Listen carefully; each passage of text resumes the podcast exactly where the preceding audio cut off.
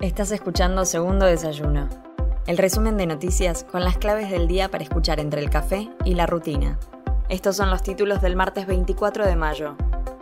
Roberto Feletti renunció a la Secretaría de Comercio Interior. El funcionario le presentó su renuncia al ministro de Economía Martín Guzmán, argumentando su decisión en base a discrepancias sobre el rumbo económico y las herramientas para combatir la inflación. El actual director del Banco Central de la República Argentina, Guillermo Hang, asumirá como secretario de Comercio de la Nación en su reemplazo. Alberto Fernández no viajará a la Antártida por el 25 de mayo. El presidente de la Nación suspendió sus planes por las condiciones climáticas y en reemplazo aceptó la invitación del cardenal Mario Poli para ser parte de la celebración en la Catedral Metropolitana de Buenos Aires a metros de la Casa Rosada.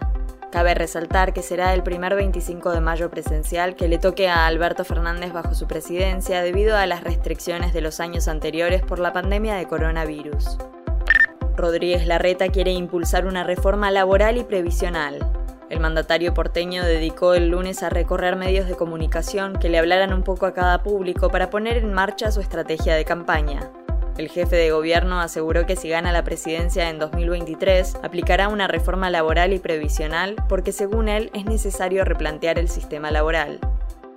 Aumenta la pensión a familiares de víctimas de COVID-19.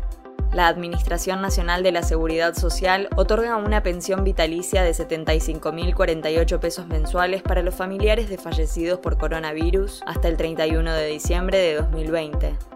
El beneficio que se comenzará a pagar con el aumento a partir de junio está dirigido a cónyuges, convivientes e hijes de trabajadores esenciales que hayan fallecido durante el ejercicio de sus tareas como consecuencia del COVID-19. Paro de docentes universitarios y preuniversitarios el jueves. La retención de tareas fue convocada por la Federación Nacional de Docentes Universitarios para el jueves 26 de mayo en todo el país y hoy martes 24 adherirán a la Jornada Nacional de Lucha de la Central de Trabajadores de la Argentina Autónoma. La entidad gremial que nuclea a docentes exige que ningún salario esté por debajo de la inflación, rechazan el impuesto a las ganancias sobre los saberes y el pago del bono de conectividad. Soy Mel Somoza y esto fue Segundo Desayuno el resumen informativo de El Destape.